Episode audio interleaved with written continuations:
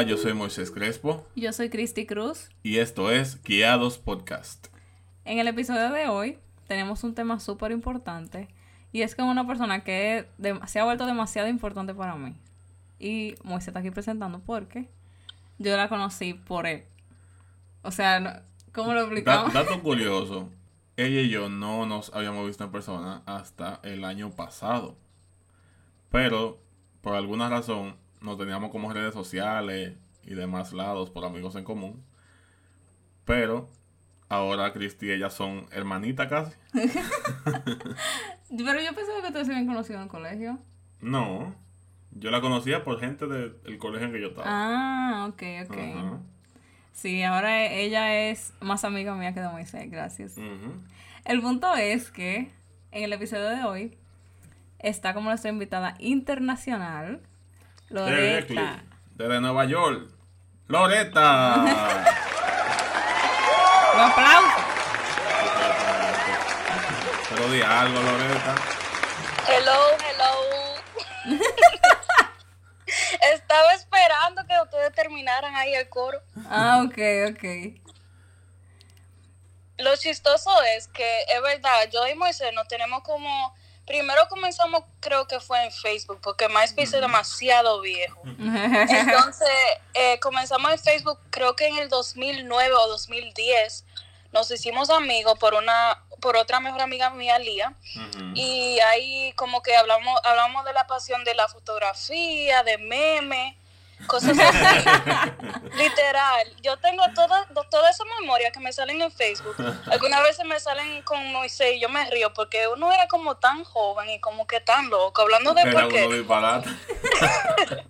Para que sepa. Pero gracias a Dios nos conocimos el año pasado y yo le dije, ven acá, pero ¿y la boda para cuándo? Y me dice, eso viene pronto. Y literalmente, como tres meses después, él le pidió la mano a Cristi.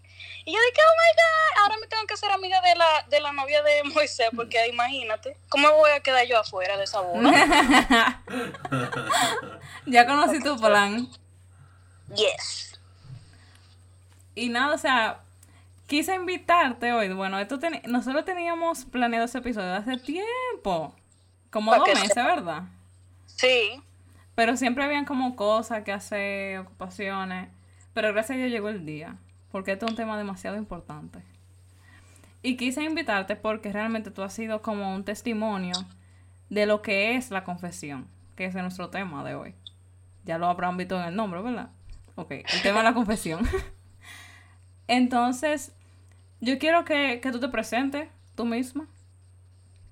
Bueno, hola. Mi nombre es Loreto Rodríguez. Eh, como mencionó Moisés, eh, yo nací allá en Santiago, eh, estuve allá hasta los siete años. Eh, uno puede decir que conocía del Señor, pero no conocía al Señor porque yo solo iba a una, eh, una escuela cristiana que se llama Oasis y yo me fui a los siete años. Entonces yo era súper joven cuando me fui de allá para acá, para Nueva York. Y entonces a los 12 años, por fin, justo antes de yo entrar al bachillerato, fue que yo pude, o sea, entregarle mi vida al Señor. Y ya después, a los 13, 14 años, eh, tuve mi primer encuentro con el Señor en, un retiro espiritual. Y ahí me, Jesús me libró del suicidio, de la depresión. Em, y entonces, a los 15 años, yo voy rápido, señores, porque si yo me pongo aquí a decir mi testimonio entero, duramos la hora entera. Entonces, eh, a los 15 años, eh, yo me metí, como le decimos aquí en Nueva York o los Estados Unidos, un situationship, que no es una relación, sino una situación. yo me entré a una situación que no debí de meterme, yo era súper joven, todavía no, no sabía qué quería, todavía yo ni tenía mi relación sólida con el Señor.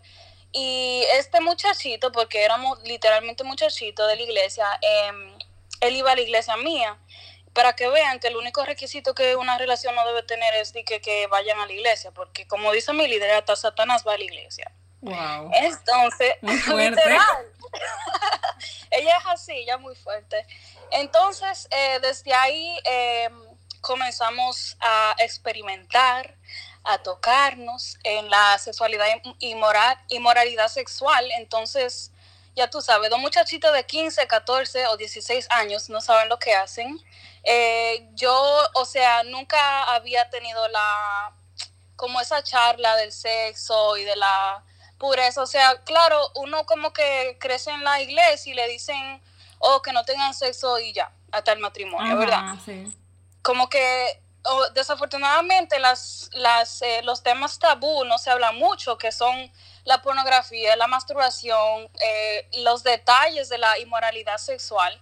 Y en eso es lo que yo estaba, o sea, yo estaba practicando la inmoralidad sexual, estaba, tenía una adicción de pornografía que lo tenía desde los 12 años, eh, porque desafortunadamente fui introducida a la pornografía eh, por accidente, como quien dice.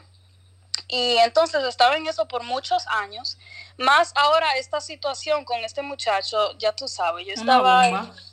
una bomba total. O sea, si mami se, se, hubiese enterado de eso en eso entonces, yo creo que yo no estuviera viva ahora mismo. Y nada, entonces yo, o sea, me sentía súper, súper, súper mala, súper como con una culpa y un miedo de, oh my God, la gente sabe lo que yo estoy haciendo, la gente se va a enterar, el Señor como que me, va a exponer en el altar y va a decir todos mis pecados, etcétera. Em, hasta que un día, em, muy chistosamente y como con mucha ironía, el muchachito fue a donde mi líder y le dijo lo que estábamos haciendo. Ya tú sabes. Yo llegué a su oficina, tú sabes, whatever, como que nada estaba pasando y me, me sienta ella me dice, eh, fulanito de tal, eh, me acaba de decir eh, lo que ustedes han estado haciendo. y yo de qué?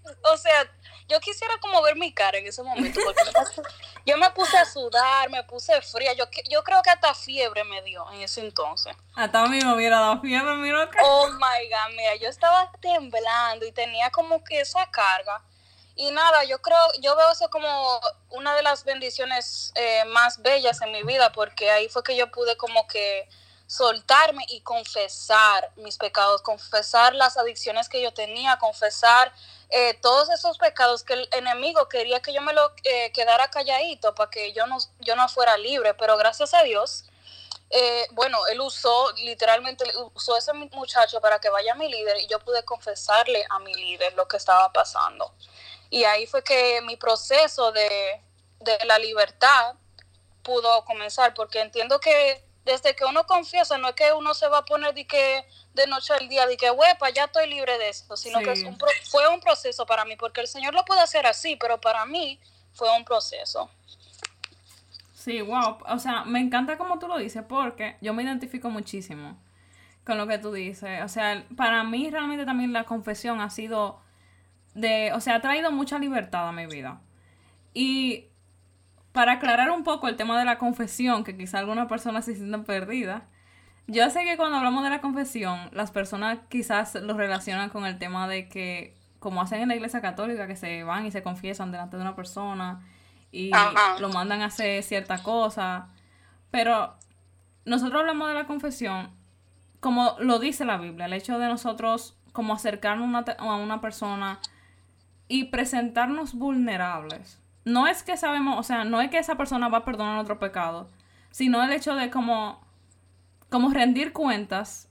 Y yo siento que eso es lo que hace que nos quita a nosotros, ¿cómo lo explico bien? O sea, como que nosotros sabemos que esa persona no es la que perdona nuestro pecado, pero el hecho de nosotros decir lo que estamos pasando nos quita una carga de encima. Exacto. Nos quita como que nos da la libertad para cambiar, porque yo siento que una de las estrategias que más el enemigo usa para mantenernos atados al pecado es el hecho de nosotros quedarnos callados con lo que estamos haciendo. Porque, o sea, por ejemplo, yo me imagino que a ti te pasó mucho el hecho de tú sentir como que qué van a decir la gente si, si se dan cuenta, o qué van a pensar si descubren lo que yo estoy haciendo, mejor yo me quedo callada con eso. Para que sepa. Pero cuando, o sea, lo que tú dices que cuando tú lo confesaste, ya eso trajo libertad a tu vida. Sí, porque yo sentía como que yo no le podía decir a nadie nada. Eh, o sea, yo tuve la bendición de, de comenzar a entrar al liderazgo en mi iglesia desde los, o sea, literalmente justo antes de yo entrarme en esa situación a los 15 años. Y yo sentía que, wow, como una líder, primeramente yo siempre escuchaba que lo que uno que lo que cuando tú eres una líder, lo, tú transmites lo que está dentro de ti. Entonces yo tenía como un terror, un terror grandísimo de que, wow, por mi culpa, una persona va a caer en la inmoralidad sexual por mi culpa, eh, alguien va, tú, tú, sabes, como vivir en, en, esa vida secreta que yo tenía. Y yo tenía, o sea, una, una de los, uno de los dichos más bellos que yo he escuchado es que la vergüenza es como el mojo crece en la oscuridad. Entonces el enemigo lo que quería hacer es que yo me manteniera en esa oscuridad, que yo me manteniera calladita, con mi vida que normal, pero yo me estaba muriendo por dentro y me estaba pudriendo por dentro. Y entonces me encanta eso lo que tú dijiste, que la persona al, cual le vamos a confesar no es que ellos van a ser como Dios y nos van a, perdonar el pecado. Exacto. Eh, como enseñan, desafortunadamente enseñan eso en las iglesias eh, tradicionales. Tú sabes que uno crece en esas iglesias, pero como dice Santiago 5.16, que es uno de mis versículos favoritos, que nosotros debemos confesar a unos a otros nuestros pecados y orar por unos por otros para que seamos sanados. Y yo creo que hay una libertad y una sanidad tan bella cuando uno puede confesar eh, lo que uno está pasando. Y me encanta lo que tú has dicho, que tú siempre hablas de esto, que mejor confesar tentación que confesar pecado. Sí, 100%. Y eso, o sea, eso viene mucho de una frase, un principio que me, me enseñaron mis líderes, que dice que todo comienza con un pensamiento, luego baja al corazón y motiva nuestra acción. Y para dar un, un poco de background, yo antes pensaba que era imposible no pecar. O sea, yo pensaba como que eso es imposible, nadie puede de que dejar de pecar como que conscientemente. Como que todo el mundo peca conscientemente. O sea, siendo full consciente de eso, eso como que para mí eso era una mentira es imposible tú dejar la inmoralidad sexual, es imposible tú no tú salir de la pornografía, es imposible, como que para mí esas cosas eran imposibles, porque yo decía como que cómo uno vence esas tentaciones, cómo uno vence esas cosas, porque para mí era muy difícil. Claro. Y yo recuerdo que cuando a mí me enseñaron ese principio, para mí eso fue como una joya. Porque lo que yo aprendí con eso es como que, wow, o sea, es posible, en Dios es posible, Él nos da las estrategias. Y si todo comienza con un pensamiento, luego baja a mi corazón y motiva a mi acción, lo que yo tengo que hacer es cuidar mis pensamientos. Y desde que es un pensamiento, o sea, yo no voy a esperar que eso sea una acción para ir a decírselo a una gente. Sino que desde que es un pensamiento, yo me acerco a una persona y le digo lo que me está pasando, porque yo no quiero que eso llegue a ser una acción. Entonces, eso me ha ayudado muchísimo. Y eso me ha, o sea, yo siento que mi relación con Dios ha crecido muchísimo por eso, porque Primero, yo entiendo que lo, primordial es tener una prioridad clara en lo, que queremos con nuestra relación con el Señor. O sea, de verdad Dios es nuestra prioridad, de verdad nosotros queremos que Dios sea el centro, de verdad nosotros queremos vivir una vida entregada a Él. Y ya después, es como que Él nos, él nos ayuda en todo el proceso. Y para mí el hecho de yo poder confesar, bueno, por ejemplo, cuando yo salí de la... cuando Tú sabes que, bueno, todo el mundo sabe, perdón que estoy cagando tanto que yo luchaba con la pornografía y con las cosas como pensamientos de inmoralidad sexual. Y cuando ya como que Dios entró en mi corazón full, yo no quería volver a caer en esas cosas. Y yo comencé de una vez a confesarlo. O sea, yo iba dando una líder y yo decía, mira, me está pasando esto. Y yo sentía que desde que yo lo decía, como que eso se acababa. Mm, yo no sé por qué, pero de, como que yo estaba luchando con eso y como que los pensamientos, y estaban los pensamientos y... Ok, voy a ser un poco más clara. Por ejemplo, llegaban los pensamientos de, de inmoralidad o de deseo en mi mente. Y para mí era como una lucha, porque yo tenía como que bombardeo de pensamiento, bombardeo de pensamiento. Y mientras yo más me quedaba callada, como que más esos pensamientos me, me ahogaban la mente. Pero cuando yo me acercaba a mi líder y yo se lo decía, era como que todos esos pensamientos se apagaban. Y ya yo me sentía como que, ok, no está pasando nada. Y para mí eso era como sorprendente. Sí, ahí hay como, ay, no sé, el Señor sabe lo que él hace, porque hasta por la cosa simple, o sea, cuando yo voy a, cuando voy hacia ti o donde mi líder le digo, wow, mira, yo me siento súper abrumada esta semana, tengo todo este estrés por tal, tal cosa, y después cuando yo, cuando yo termino de hablar, siento como una paz Que, o sea, na- nada lo explica. Y algo que yo siempre me decía en el proceso de, de salir de esa adicción fue que yo tengo que querer la libertad de eso tan, tan mal que yo no me puedo quedar callada. O sea, tú tienes que querer salir de eso, tú tienes, tú tienes que quererlo, más que tú quieres hacerlo, tú tienes que querer a- am, tener esa libertad con Dios y poder caminar y entrar a cualquier sitio y saber, wow, ya yo no, ya yo no lucho con eso, ya yo no tengo eso que me está cargando para abajo, tú sabes. Sí. Y, y lo que lo que dije de, de que yo no me quería, yo no quería decir nada porque yo soy, porque yo era líder. eh, yo creo que eso muchas personas, muchas, muchas personas, después que yo compartí mi testimonio, eh, hace algunos años me dijeron, wow, yo también, o wow, yo también pensaba así, porque uh, eh, tal vez las personas tienen como esa mentalidad de, wow, una líder o un líder es perfecto, no, no luchan con nada, Ujú. ellos ya saben lo que hacen, pero no, no es así, nosotros no somos perfectos. Y esto es siempre algo que yo le digo a la muchacha con, con quien yo tengo en el ministerio, que porque yo soy, sea tu líder no significa nada, no significa que yo sea mejor que ti, que el Señor me tiene como favorita, que yo soy como que, wow, que ningún pensamiento malo me pasa, que ya yo no quiero hacer las cosas que yo hacía, no, sino que ahora ya yo sé lo que es ese proceso y ahora yo puedo ayudar a otras con mi testimonio y con mi proceso. Sí, 100%. Y también yo siento que el hecho de nosotros, como que lamentablemente a veces tenemos como una expectativa de perfección sobre, bueno, sobre los líderes y sobre nosotros mismos también. O sea, lo que somos, vamos a decir, seguidores. Y yo siento que el hecho de nosotros reconocer de que todos tenemos luchas, de que todos tenemos debilidades, de que todos pasamos por situaciones, nos ayuda a nosotros a ser más misericordiosos en cuanto a las situaciones de, de cada persona. Y a Así es. verlos como Jesús nos ve a nosotros, porque la verdad es que el Señor no tiene demasiada paciencia, el Señor no tiene demasiada misericordia.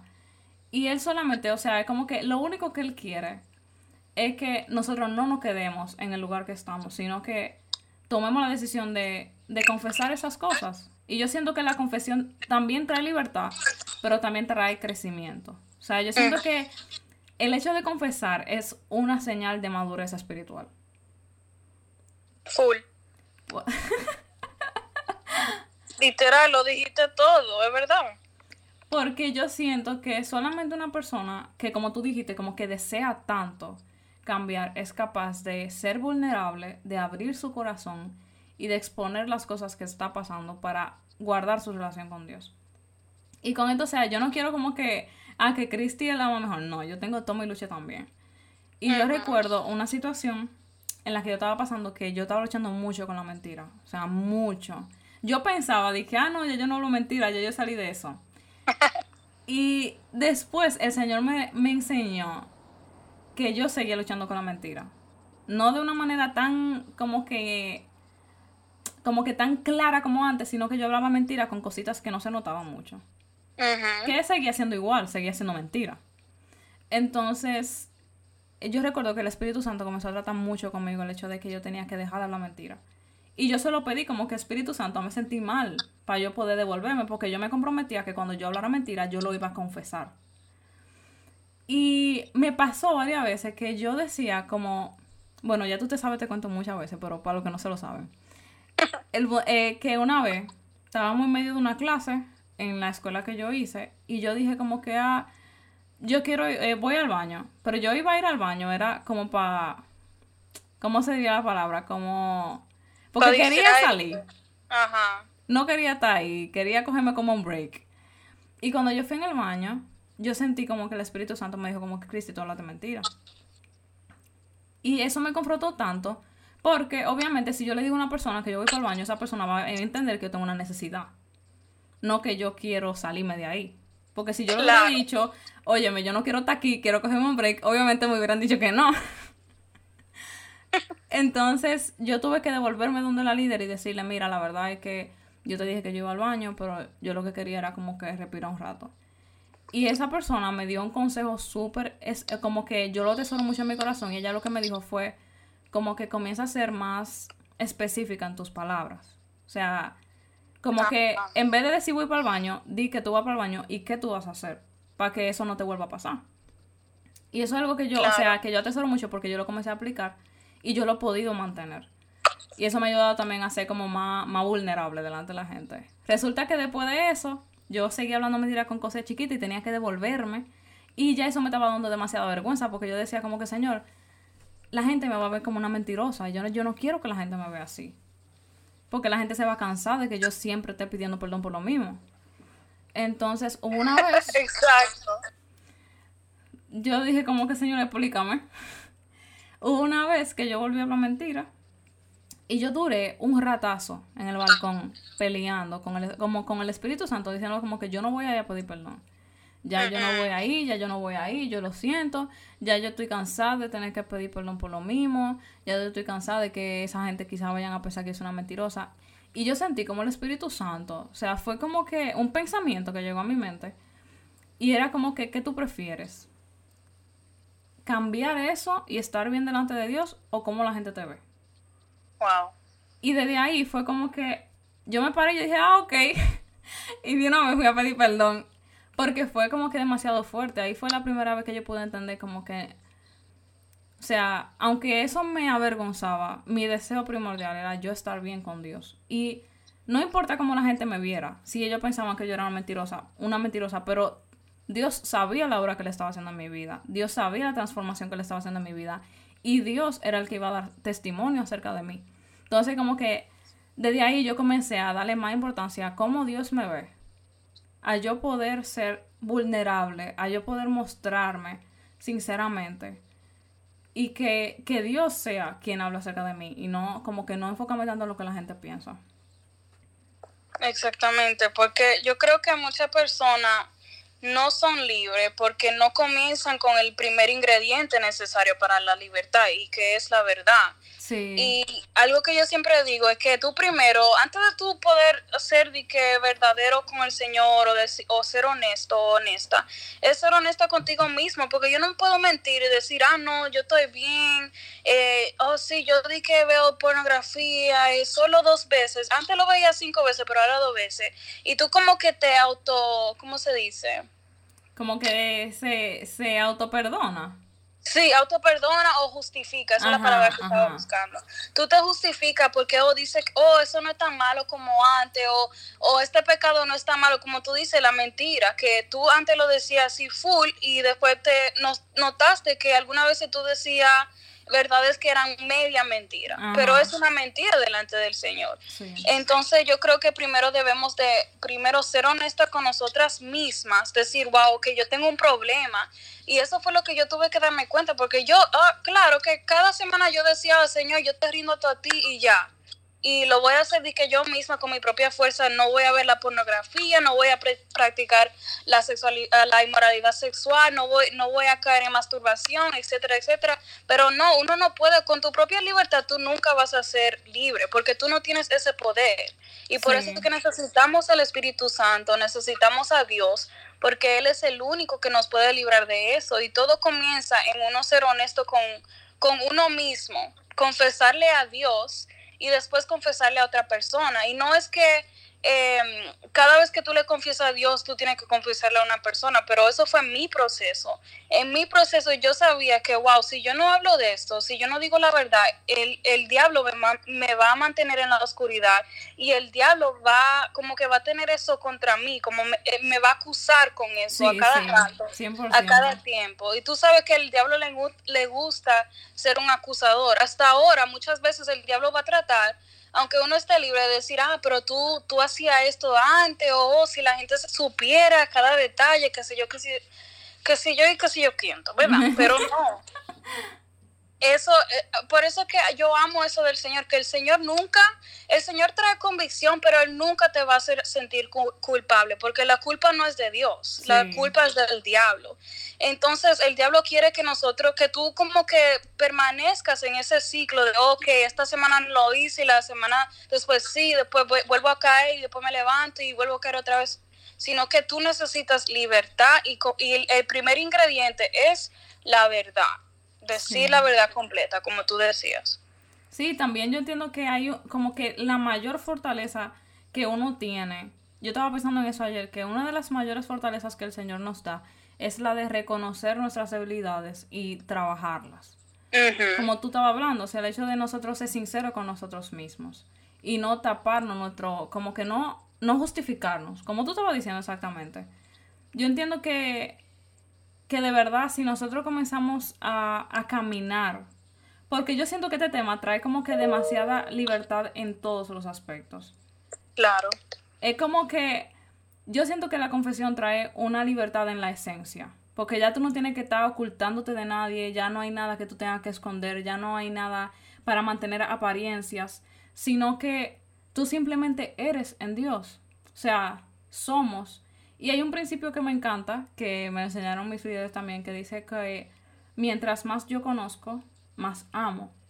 Y la verdad es que así, o sea, yo siento que a veces por el hecho de nosotros mismos eh, vivir una vida de apariencia o vivir una vida como de cosas ocultas, nosotros mismos nos cerramos la puerta de poder experimentar lo que es el amor. Porque cuando, cuando nosotros comenzamos a vivir el hecho de, de la confesión, de vivir en, en la verdad, de que, óyeme, bueno, tú sabes, yo te llamo, yo te digo, mire Loreta, eh, me está pasando esto, estoy pasando por esta situación, que yo te llamé, incluso me fajé a dar grito una vez. Pero porque yo necesitaba hablar contigo de las cosas que, estaba, que me estaban pasando. Y eso trajo demasiada libertad. Y me permite también yo poder recibir como que ese respaldo de parte tuyo, que tú me des palabras también de parte de Dios. Y como que crecemos juntas en el proceso. Yo poder sentir que hay alguien al lado mío, de que yo no estoy sola, porque yo siento que cuando nosotros vivimos callando lo que estamos pasando, sentimos, o sea, como que estamos solo en el proceso, pero estamos solo porque nosotros lo decidimos también. Exactamente. Y algo que, que queremos aclarar nosotras dos, eh, porque está en el corazón de nosotras dos, es el hecho de que si nos está escuchando algún líder eh, que cree un espacio seguro para su comunidad. O sea, es demasiado importante el hecho de nosotros guardar el corazón de las personas que nos rodean. Porque el mundo ya está lleno de gente que hace daño, el mundo ya está lleno de gente que acusa, que critica, que desvaloriza, que humillan a las personas. Pero en Dios hay restauración. Y Dios no hace eso, sino que cuando una persona cae, Él busca toda la manera de restaurarnos. Entonces, como líderes, el consejo que, que queremos dar es como que creen una- un espacio seguro para su comunidad. Si una persona les comenta acerca de algo que está pasando, no lo comente con nadie. Y ayuden a esa persona. Y sobre todo, que sea, o sea, como que si van a, si tienen, o sea, para la gente que no escucha en general, como siempre busquen personas de su mismo sexo para hablar acerca de sus cosas. Nunca busquen de que, ah, definitivamente. ¿Verdad? Para evitar Ajá. muchas cosas. De que, ah, de que ah, yo soy mujer y voy a buscar un hombre para contar y desahogarme. No. No haga eso porque el diablo es sucio. Ah, que yo soy, que yo quiero, que él es mi mejor amigo. Que... No, no, no, no, no. Usted tiene que buscar una mujer. Y los hombres que busquen un hombre. Y por ahí se pueden cuidar. Period. Y es verdad, necesitamos como esa gracia como líderes, que cuando alguien viene y confiesa su pecado, lo primero que tú no puedes, que tú, que tú tienes que hacer es extender la gracia, la gracia, la misma gracia que el Señor me enseñó con mi líder cuando yo pude hablar con ella y ella me entendió y ella también se abrió, o sea, eso era algo hermo- hermoso. Imagínate si, si fuera de, de al revés, que si yo le dijera eso, ya, oh my God, ¿cómo tú puedes estar haciendo eso como líder? Tú eres una sucia, que si yo qué. O sea, yo no, yo creo que aún hoy en día, eh, ¿cuántos años después? Muchos años después, casi 10 años después. Casi 10 años después, eh, yo estuviera como tal vez todavía con esa culpa o tal vez todavía estaría lidiando con ese pecado en secreto. Sí. Pero a ella ser así como Jesús, y eso es siempre lo que yo me pregunto, ¿cómo actuaría Jesús en esta situación? Jesús nunca, él nunca condenó a, condenó a nadie. Y lo vemos eso con la, con la prostituta, lo vemos con la mujer adúltera, lo vemos Sí, con wow. una historia mía que es, es tan amada y tan cerca a mi corazón, la historia de la mujer samaritana, que él le dijo, tú sabes, él le dijo su verdad, o sea, tú tienes cucho mil maridos y ah, el, que tú tienes, el que tú tienes ahora ni es tu marido, así que ¿qué tú estás haciendo? Pero en vez de él condenarla, él le ofreció la agua viva le ofreció su amor, la escuchó, porque ellos tuvieron una conversación. Y eso es todo lo que la confesión es, es una conversación con otra persona. Entonces, tenemos que extender esa misma gracia y tener esa como disponibilidad de, de tener la conversación con la persona, de de saber que esto es un proceso, que con una charla que tú tengas con alguien no se va a arreglar todo, sino que tú tienes que darle el espacio a esa persona que está haciendo la confesión para desahogarse, para decir, oh, yo me siento así, eh, yo he estado luchando con esto, y tú solamente a lo primero escuchar, en vez de condenar, primero escucha y, y pregúntate, ¿cómo puedo yo responder como Jesús en este momento? Sí. Y eso me recuerda mucho, o sea, mientras tú estabas hablando, el hecho de que en la Biblia dice que Jesús fue un hombre que fue tentado en todo. O sea, como que creo que en Hebreos que dice eso, que él fue tentado en todo. Y todo es todo, ¿verdad? Claro. Entonces, el hecho de que, o sea, me llegó a la mente mientras tú hablabas, el hecho de que Jesús haya sido tentado en todo, eso me hace a entender que él sentía empatía por las personas que estaban pecando. Porque yo siento que, o sea, Jesús entendía las cosas que ellos estaban pasando. Y en vez de él, aunque él no cometió pecado, él tenía como esa misericordia de, o sea, yo estoy aquí en la carne, yo soy tentado en todo, pero como que en mí hay restauración. En Dios hay restauración. En Dios hay salvación. En Dios hay libertad. En Dios hay plenitud. Y lo que la gente necesita es eso. Entonces, como que me, me ministra mucho el, eso de que nosotros mismos debemos recordar de dónde Dios nos sacó. O sea, yo no puedo ahora porque ya Dios me sacó de la tentación, me sacó de, la masturbación, me sacó de la pornografía, me sacó de la inmoralidad sexual. Yo no puedo ahora sentarme a criticar y atacar y a desvalorizar a la persona que está mal.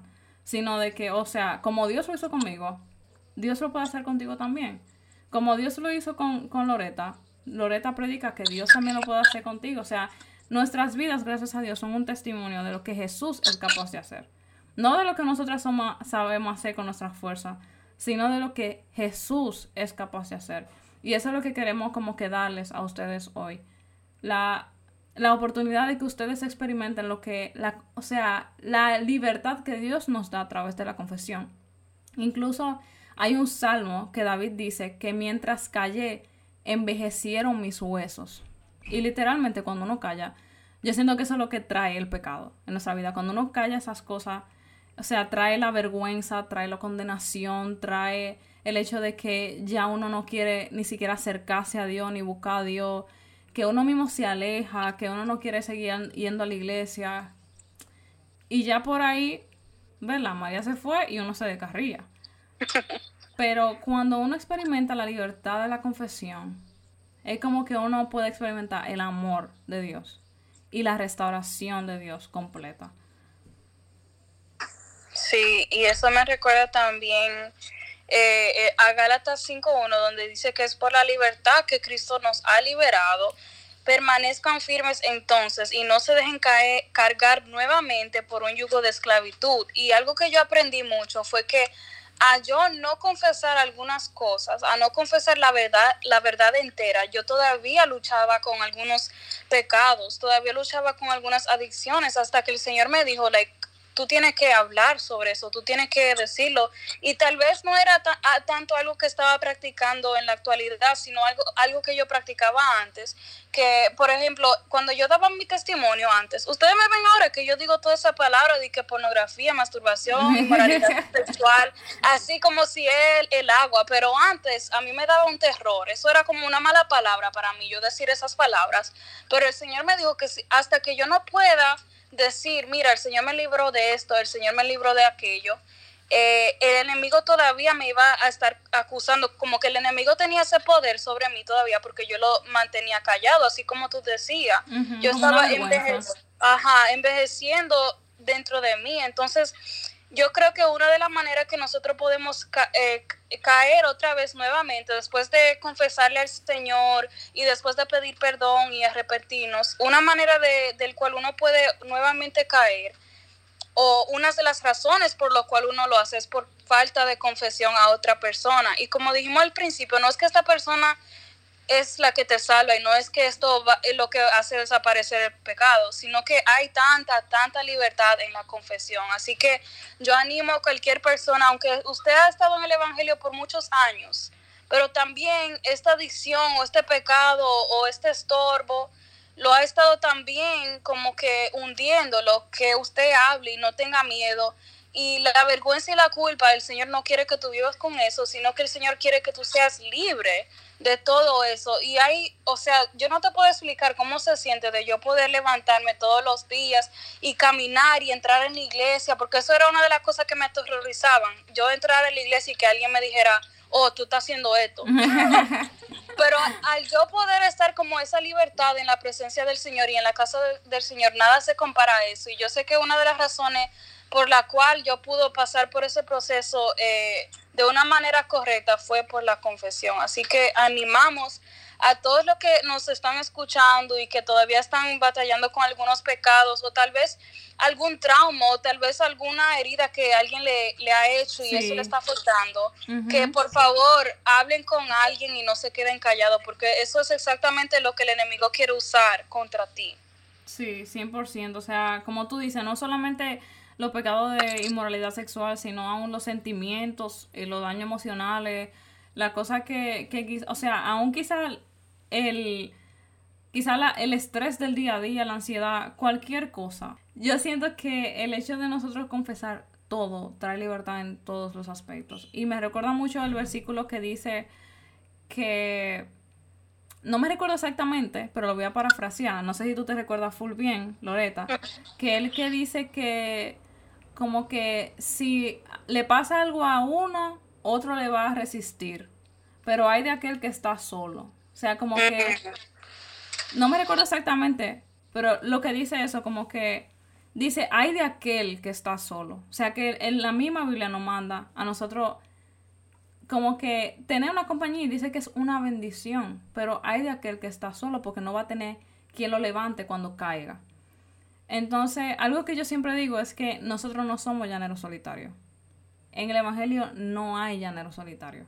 No hay persona que pueda lograr las cosas solas. Y yo entiendo que eso es como Dios recordándonos que tenemos que ser humildes y aceptar ayuda, reconocer que necesitamos de la gente.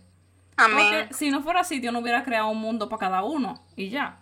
No nos hubiera puesto en comunidad. Pero necesitamos de la gente.